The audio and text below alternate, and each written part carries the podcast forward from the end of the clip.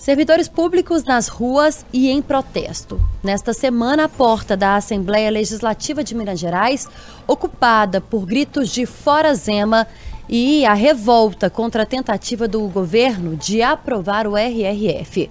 Em Brasília, a primeira-dama Janja reclama de não ter um gabinete e diz que trabalha no governo. Os principais fatos sobre os três poderes da República. 3. Sobre os três.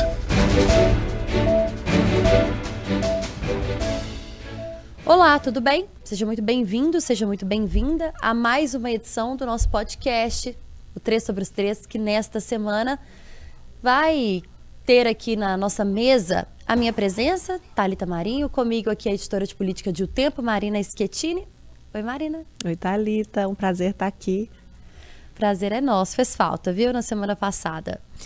E também Amanda Carvalho, editora de junta de O Tempo em Brasília. E Amanda, Oi, Thalita. Oi, Marina. Muito bom estar aqui de novo com vocês. Nós combinamos lá em Brasília, Marina, antes da gente continuar aqui, a gente direto aos pontos, né, Amanda? Que nós vamos trazer a Amanda e Fran direto de Brasília e fazer uma roda de discussão aqui com a Cíntia, que participou com a gente na semana passada, editora também de política, com o Guilherme Brain, se ele voltar de férias em algum um momento. dia, né? Então a gente vai fazer uma roda especial, não vai, ter, não vai ser três sobre os três mais.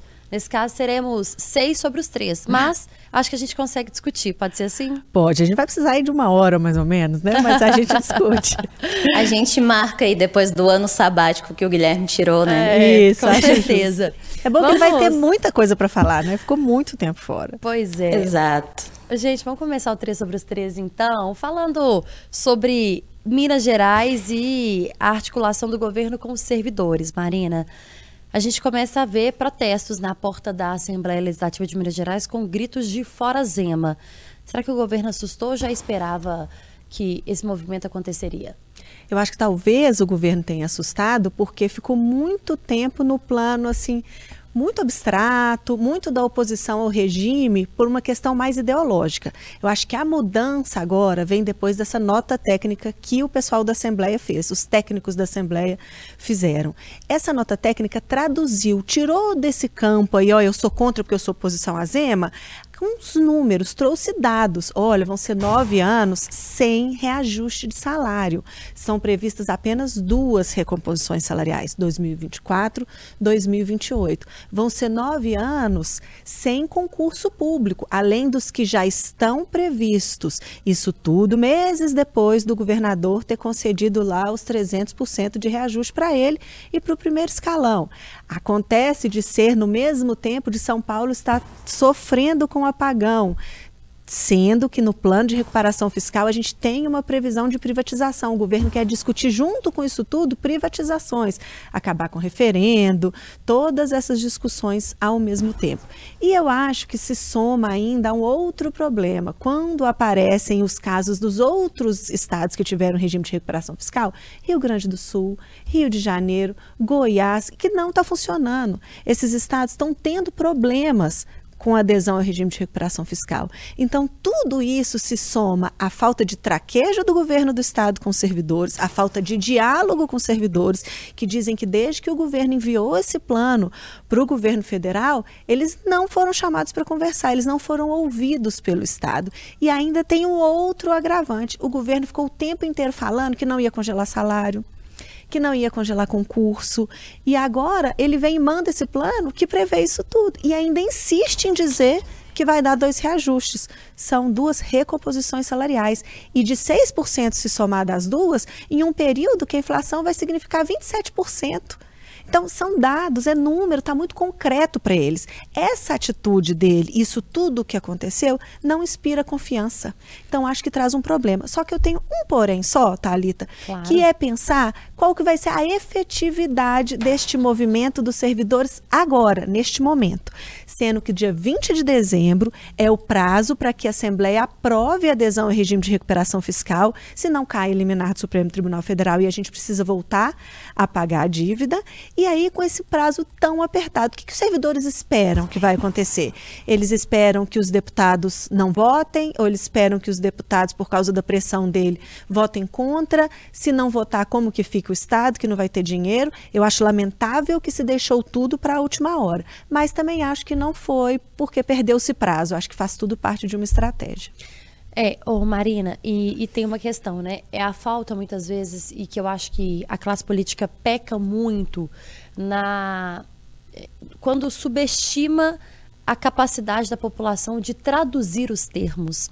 Quando você traz essa explicação, belíssima por sinal, poderia estar lá no governo tentando ajudar o governo a entender, viu, Marina? Não trabalhando, porque você trabalha aqui, mas dando uma dica para eles. Mas quando você traz a explicação de que o governo diz que não é, é que, que não vai deixar de ter reajuste, que vai ter reajuste, que na verdade é uma recomposição, é a forma que o governo tem de se vender para a população e dizer que não, claro, o governo está olhando para o servidor. Pagar o salário de servidor em dia é uma honra, como disse o vice-governador com a gente na entrevista recente na semana passada. É uma honra, mesmo que para isso possa atrasar pagamento a servidores, é, é, a, a, fornecedores, no caso, né? É a grande preocupação. Ele disse, olha, pode atrasar o salário dos servidores se a gente não aprovar esse regime, Primeiro a gente atrasa os fornecedores do Estado, mas vai respingar logo, logo, questão de dias, nos servidores também. Então, é, o que eu acho que, que a gente precisa entender, e essa é uma bela discussão, primeiro, Minas não vai ser o primeiro estado a ter essa discussão. E aí é exatamente por isso que a gente precisa sempre discutir. E por que eu estou falando isso? Porque um ouvinte recente questionou na FM Tempo mas por que, que vocês estão trazendo comparação de outros estados? Cada estado é um estado. Cada estado é um estado, mas o regime é muito parecido. Então, quando a gente já tem exemplo de dois estados onde o regime de recuperação fiscal não está funcionando, como que a gente vai arriscar em Minas exatamente sem ter certeza, sem que a Assembleia, deputados que muitas vezes são técnicos também, que têm equipes técnicas e que entendem o que estão falando, é, não estão concordando e não acho que seja meramente político, porque nós temos deputados de vários partidos, de vários é, pontos de Minas Gerais, é, não concordam com o Estado. Então, como que você toma uma decisão tão complicada e tão complexa como essa do regime de recuperação fiscal, por exemplo, sem que haja um mínimo de entendimento. É. Nenhum ponto do regime de recuperação fiscal é um ponto de acordo entre Estado e a Assembleia Legislativa de Minas Gerais. Nenhum. Não há um ponto em que todos sentam e falam assim: olha, realmente, a gente precisa disso. O que todo mundo concorda é que Minas precisa não atrasar salário de servidor e não é uma honra só para o governador Romeu Zema. Errado estavam os outros governadores não conseguirem pagar mas precisa também pagar a dívida do Estado. Porque é errado tal governador Romeu Zema de ser o único governador das últimas, da última década de não fazer o pagamento dessa dívida e deixar a situação piorar. Ah, daqui nove anos o próximo governador vai arcar com isso? Pode ser o governador do grupo do senhor, governador. Pode ser uma pessoa que vai se suceder.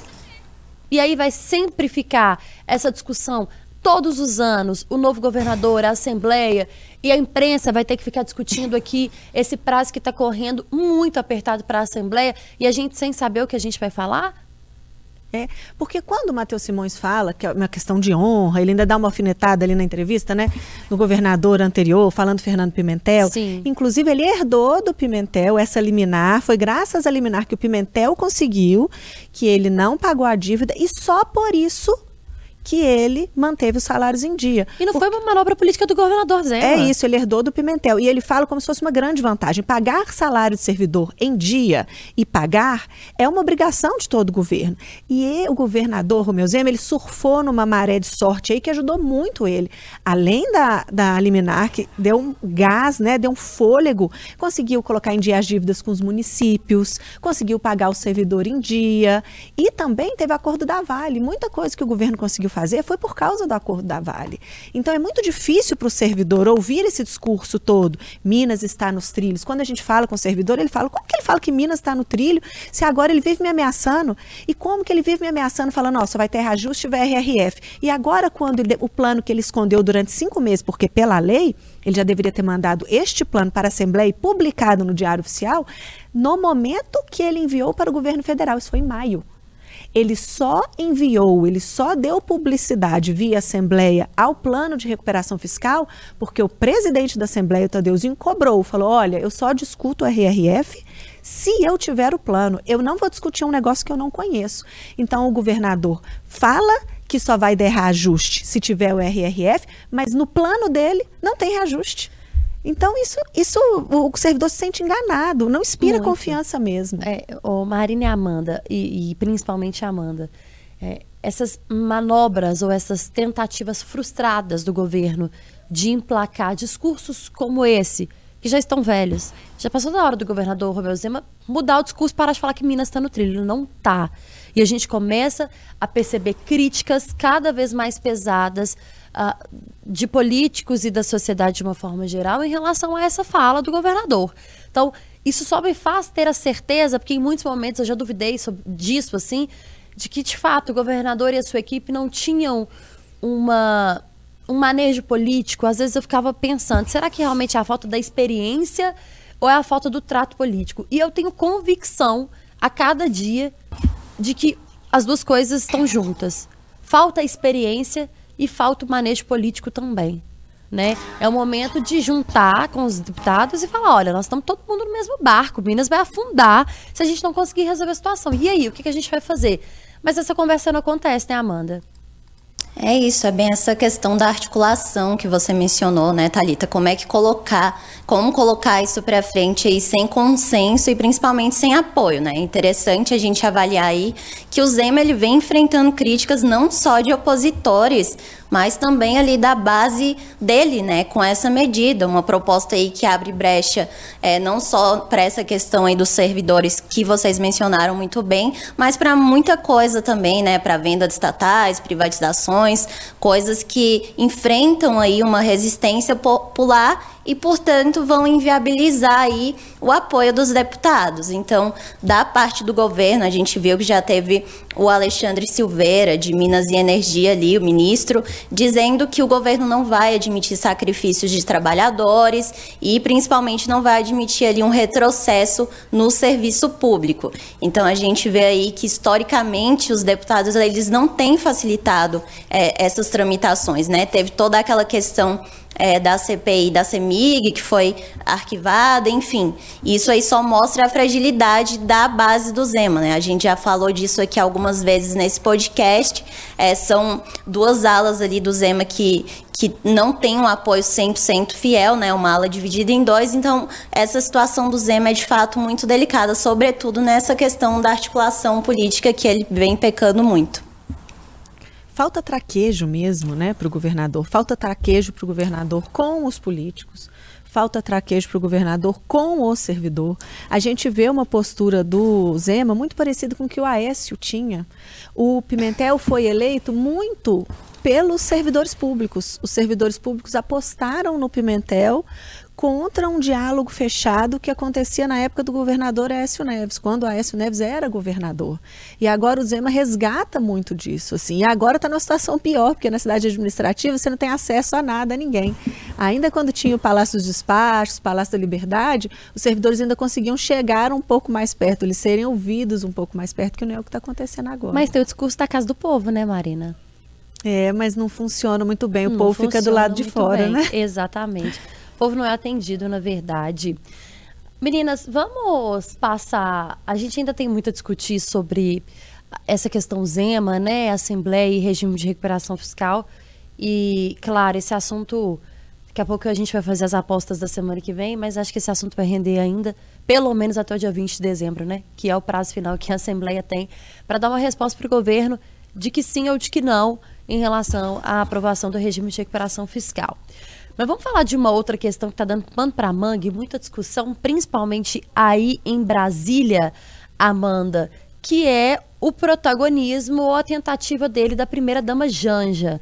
Reclamou que não tem gabinete. Será que já estão montando uma sala para ela por aí? É, foi isso, né? A Janja reclamou recentemente que, que não tem um gabinete, solicitou, na verdade, é, um gabinete, disse que a primeira-dama dos Estados Unidos é, tem um gabinete próprio, né? Essa questão do gabinete, a gente sabe que tem uma regra para ocupar é, é, um gabinete ali no Planalto, que é ocupar um cargo público, né? Ela poderia ali ter uma função não remunerada, enfim, são questões é, que, que deveriam ser debatidas ali dentro do governo mesmo, com o próprio presidente Lula. E aí repercutiu muito mal, né? Porque são coisas ali que não cabem ficar levando também para a mídia, né? Dando ali uma abertura para mais crítica, isso gera ali munição para a oposição e o governo não tem por que querer isso agora, né? Então a Janja, ela já causa aí um certo incômodo há um tempinho, né? Bastidores aqui dentro da ala do próprio governo falam um pouco sobre é, esse protagonismo dela, né? Essas possíveis influências dela nas decisões ali do presidente Lula. É, tivemos aí dois casos que geraram uma certa repercussão, que foi a possível influência dela ali na escolha da ministra Margarete Menezes para a cultura, quando houve ali os ataques também do 8 de janeiro, é, todos ali, ali no Ministério da Defesa avaliando decretar uma GLO, e a Janja teria sido a primeira a se posicionar contra ali, tomada à frente para opinar.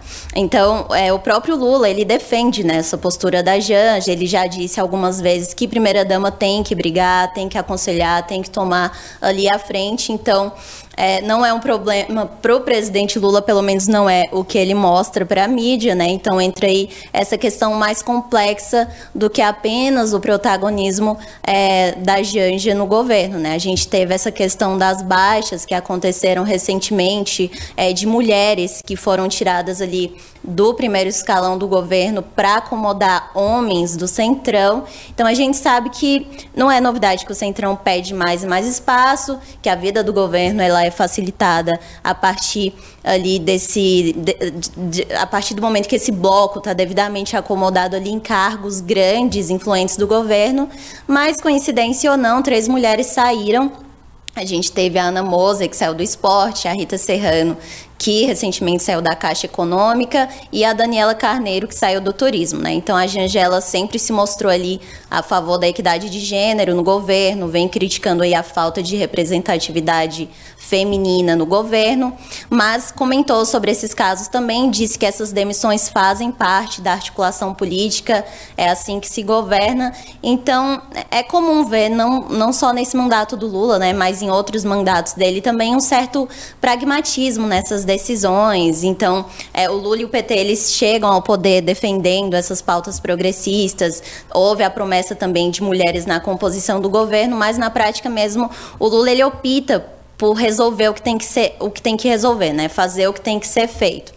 Foi o caso aí dessas baixas, o Lula precisava de apoio no Congresso, precisava aprovar pautas importantes para a economia e para cumprir essas promessas, é, sobretudo que mexem com o bolso da população, né? Porque a gente sabe que no fim o que vai contar é como a economia vai fluir. Então, no âmbito geral, pouco vai fazer diferença ali para o eleitor do Lula e até para quem não votou no Lula mesmo essa composição é, justa né, de homens e mulheres, embora essa pauta tenha sim importância e deva ser debatida. Então o Lula nessas horas ele quer trabalhar para resolver e a Janja tem concordado. É, é, e ela falou também recentemente essa semana, né, de que ela fica ao lado e não atrás do presidente. Ela foi chamada pelo, eh, pela notícia, ah, pela imprensa uh, estrangeira de vice-presidente do presidente Lula. Então ganha um destaque. Mas até que ponto também o presidente está disposto a deixar com que a esposa e a primeira-dama ganhem esse destaque, né? A gente viu um cenário um pouco, ou um tanto quanto parecido aí, com a derrota do ex-presidente Jair Bolsonaro, com a família Bolsonaro tentando apagar um pouco a imagem da Michelle, né? Que era isso. A Michelle vai ser maior no momento em que o Brasil fala sobre diversidade e que é mais importante a cada dia essa discussão de fato sobre a diversidade, sobre mulheres no poder e não só mulheres para compor chapa ali para que o partido consiga uh, o número ideal de gente para poder compor legenda, enfim. Então, uh, até que ponto também o presidente vai deixar com que a primeira dama ganhe destaque e tenha esse destaque, né? E precisa pensar aí como que isso vai ser positivo ou não. Até porque tem outras mulheres no PT, por exemplo, mulheres de, de carreira no Partido dos Trabalhadores, que podem se incomodar com esse protagonismo da primeira-dama. É, eu acho que a entrevista da Janja, assim, eu acho que já era esperado que ela tivesse essa polêmica, principalmente porque a extrema-direita, ela controla, ela domina as redes sociais, né? Ela tem muito mais poder, muito mais influência, nas redes sociais. Então, acho que a gente já podia esperar que fosse recebida como foi recebida.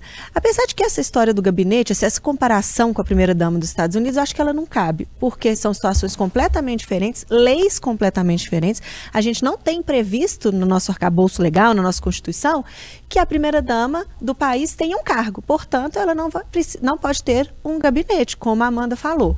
E você imagina, quando você cria o gabinete, você não dá para você criar da sua própria cabeça você precisa de uma autorização. Pode ser ali por meio de uma MP, que passe pelo Congresso depois, ou um, um projeto. Você imagina o desgaste para essa negociação no governo, com a formação que a gente tem no Congresso, para que a Janja consiga ter este gabinete. Então, eu acho que não é, não vale a pena ali para o governo comprar essa briga agora. Dito isso, acho que a gente precisa falar também, como a Amanda disse, da participação das mulheres nesse governo. O Lula, que foi eleito mesmo com uma pauta bem mais progressista, tem se mostrado muito mais pragmático. Assim como Janja foi na entrevista, faz parte, né? É parte do jogo. Mas fato é realmente que a gente está vendo as mulheres que tinham ali destaque no governo indo embora. O Lula chegou a falar de coincidência de os alvos do Centrão terem sido os ministérios com mulheres e disse que a culpa é dos partidos porque ele ainda pediu que eles priorizassem mulheres, o que não foi feito.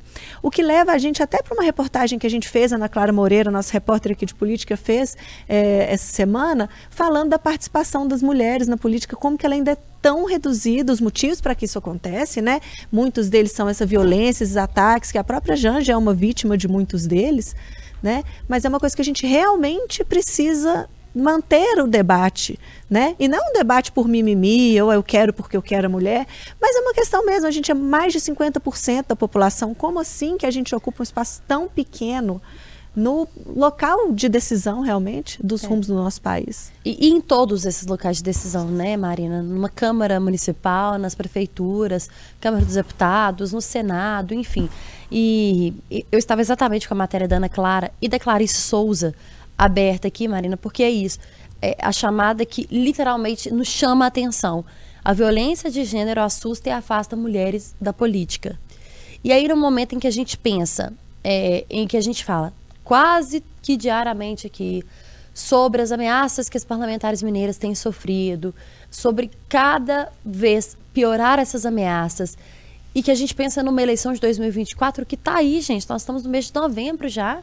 É, qual é a mulher que vai querer por conta própria ou que vai ter esse destaque por conta própria num país que é tão machista ainda no mundo político. E tendo um espelho que é o governo federal tomando essas decisões, abrindo as pernas para o centrão e demitindo apenas mulheres. A gente não vai acreditar que é uma coincidência. O presidente Lula foi muito infeliz. Talvez seria menos pior se ele tivesse dito, olha, uma reformulação, nós vamos tentar novos nomes agora, articulação, essas mulheres vão ter um outro papel no governo, nós estamos montando aqui uma situação para essas mulheres para que elas tenham mais liberdade para falar, que tivesse inventado uma história, mas que não tivesse respondido que é uma mera coincidência, porque não é. E a gente sabe disso. Então, é, eu estive em Brasília nessa semana, né, Amanda? Conversei com a ministra de Ciência, Tecnologia e Desenvolvimento, Luciana Santos, uma mulher de importantíssima participação na política em Pernambuco, uma mulher muito respeitada, é, diretora, presidente do PCdoB a nível nacional, uma mulher que chegou a um destaque, que na entrevista foi questionada sobre isso, e ela respondeu, o governo Lula é um governo que respeita as mulheres, não, não. então quem ainda está no, ali no chamado primeiro escalão do governo, ainda tenta fazer com que, de fato, se acredite nessa história de que o governo está pensando sim com aquela cabeça ou com aquela promessa que ele fez quando subiu a rampa com mulheres, indígenas, negros, enfim. Mas a gente sabe que não é isso que está acontecendo. E até quando também essas mulheres vão ser ameaçadas? A gente tem é, informações de bastidores de que o próximo alvo do Centrão é a ministra da Saúde, Nízia. Mais uma baixa a gente vai ter da ala feminina no governo federal. E esse espelho que poderia ser o governo federal como um exemplo, ele começa a se quebrar. E é claro que a gente vai ver um reflexo muito ruim disso a nível nacional, em prefeituras, câmaras, no Senado, em assembleias legislativas. Ninguém vai conseguir manter um discurso de que é preciso fazer uma política com mais mulheres no Brasil, se o governo federal consegue cumprir sua promessa. E aí, Amanda? É isso, né? Acho que nesse caso aí o Lula ele fica muito tranquilo por conta dessa desse histórico que ele tem de se resolver bem com a militância, de independentemente das é, decisões que ele toma, ele ainda consegue compreensão e apoio ali de pessoas mais próximas ali ao redor dele. Então, é, é, faz parte do, do estilo de, de, governança do Lula, mas de fato fica aí é, uma, uma situação complicada devido a essas promessas que ele fez durante a campanha e toda essa situação. A gente tem na Caixa aí mais 12 cargos que o Centrão quer ocupar, a gente tem a Funasa também. Então são cargos, é, como eu falei aqui, o Centrão ele sempre vai querer mais espaço, ele sempre vai demandar ali por mais poder, mais influência, e o governo vai precisar do Centrão para aprovar matérias, sobretudo no âmbito da economia, que é o foco agora do Congresso por conta também do orçamento do ano que vem, dessa meta do Haddad de zerar o déficit. Então, mais do que nunca, o Lula vai precisar aí jogar de acordo com o que o Congresso vai estar tá propondo, mas de fato essa questão aí fica, fica delicada para o presidente. Pois é, eu vou aproveitar essa fala sua, Amanda, e essa, essa discussão nossa aqui sobre o governo dando espaço cada vez mais para o Centrão. A cada eleição presidencial que a gente conversa, ou que a gente está discutindo aqui, é, quando a gente fala sobre a polarização, né, a esquerda ou a direita, muito se fala sobre a necessidade de ter um nome que represente o centro. Tendo esse protagonismo que a gente está vendo e, de fato, conseguindo balançar um governo que é o governo federal. Né? Eu acho que, assim, é, é, o Centrão está conseguindo tudo o que ele quer e desestabilizando em muitos momentos o próprio presidente Lula, que é um articulador nato, talvez um dos melhores que a gente tem uh, articuladores políticos do Brasil e que muitas vezes é, não abria ou não estava disposto a fazer negociações como essas, por exemplo, de cargos e de tirando mulheres do primeiro escalão. Mas será que a gente vai conseguir pensar de fato pela primeira vez, desde que essa polarização começou a ficar mais forte no Brasil, é, numa candidatura de centro, que saia do centrão, talvez? É, eu acho que tem que ver se tem interesse desses partidos, porque muitos desses partidos nem têm interesse em fazer um nome para a presidência. Eles têm mais é, apego mesmo aos cargos legislativos, por conta das emendas, por conta do próprio jogo político. Quando a gente fala de poder do Lula, né, o Lula na campanha, ele prometia que não ia ceder aos desejos do Centrão, que orçamento secreto era um absurdo, disse isso muito lá. Mas as regras do jogo hoje não permitem nem que um presidente com toda a sua capacidade política, como o presidente Lula, consiga jogar sem estar no meio dele, desde as emendas impositivas e que o Bolsonaro fez demais com o orçamento secreto que deixou nas mãos do presidente da Câmara, ele não tinha interesse em fazer essas negociações, em participar desse jogo, então ele deixou muito nas mãos do Congresso. Então esse poder do Congresso foi crescendo demais. E acho que é um caminho um pouco sem volta do jeito que as coisas funcionam hoje. Vamos para fazer aqui as nossas apostas da semana, Amanda. Vou começar com você. Olha, acho que para a próxima semana a gente pode ficar de olho aí na reforma tributária que vai voltar voltar para a Câmara dos Deputados, né? Foi aprovada pelo Senado ali, num placar meio apertado, mas já era a expectativa, o governo já tinha feito acordo e agora o Lira já falou que deve vai ser pautado na Câmara assim que chegar lá. Então, a aprovação dessa reforma vai ser aí uma vitória para o governo e vai ser aí um, um ponto importante da política e da economia do país. E aí, Marina? Eu vou ficar aqui com Belo Horizonte, vou ficar na Câmara Municipal da capital para ver os rumos da comissão processante que está analisando o pedido de cassação do presidente da casa, que é o Gabriel Azevedo. Acabaram as oitivas, né? Defesa, acusação, todo mundo já apresentou ali as suas testemunhas, todo mundo já fez a sua oitiva, o próprio Gabriel já fez. Agora abre-se o prazo lá de cinco dias para a defesa dele ver se quer acrescentar alguma coisa e depois a gente vai esperar o parecer da relatora, que é a professora Marli, que é mãe do secretário de Estado Marcelo Aro, hoje inimigo do Gabriel Azevedo. Então vai ser uma semana semana importante aí para os trabalhos da comissão. Você me aceita junto com você? Aceito. Ah, então ótimo. Então estou com a relatora, Marina Schettini. e tô com você também, viu, Amanda? Vou ficar dos dois lados aqui uh, ah, para ser, para ter democracia neste três sobre os três. Meninas, muito obrigada, viu, pela companhia de vocês. A gente se encontra em breve aqui no 3 sobre os 3 ou em alguma discussão política importante para a gente poder bater papo sempre sobre os assuntos que importam para os nossos ouvintes, para os nossos leitores, para quem está nos acompanhando. Obrigada, Marina. Obrigada, Amanda. Eu que agradeço. Um beijo. Obrigada, meninas. Bom estar aqui. Até a próxima. Lembrando que você nos acompanha e você pode ouvir o podcast 3 sobre os 3 semanalmente em todos os tocadores podcast. Pode nos assistir também. youtube.com/o tempo. Até a próxima edição. Tchau.